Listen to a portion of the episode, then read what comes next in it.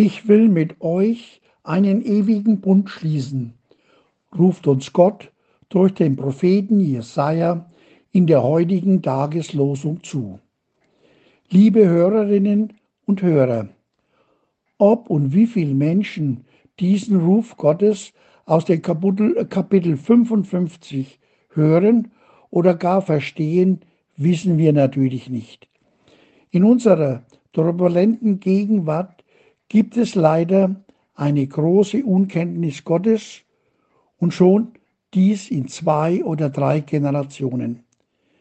Es ist wahrzunehmen, dass nicht nur die christlichen Antworten, sondern die Fragen nach Gott für viele unverständlich geworden sind.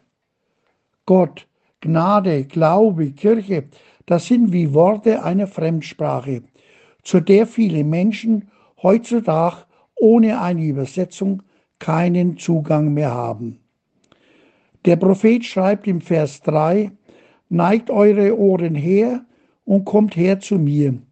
Höret, so werdet ihr leben, und ich will mit euch einen ewigen Bund schließen. Ja, liebe Schwestern und Brüder, wenn wir bereit sind, Gott unsere Ohren zuzuneigen und auf sein Wort zu hören, dann werden wir die Grundbedürfnisse unserer Seele, des Lebens und die des ewigen Bundes erfüllen. Auch unser Lehrtext bei Paulus im zweiten Korintherbrief ermuntert uns hinzuhören.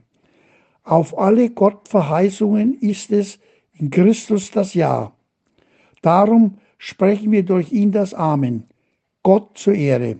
So lesen wir im Kapitel 1, Vers 20. Es grüßt sehr herzlich aus Bibert Ludwig Günder, Predikant.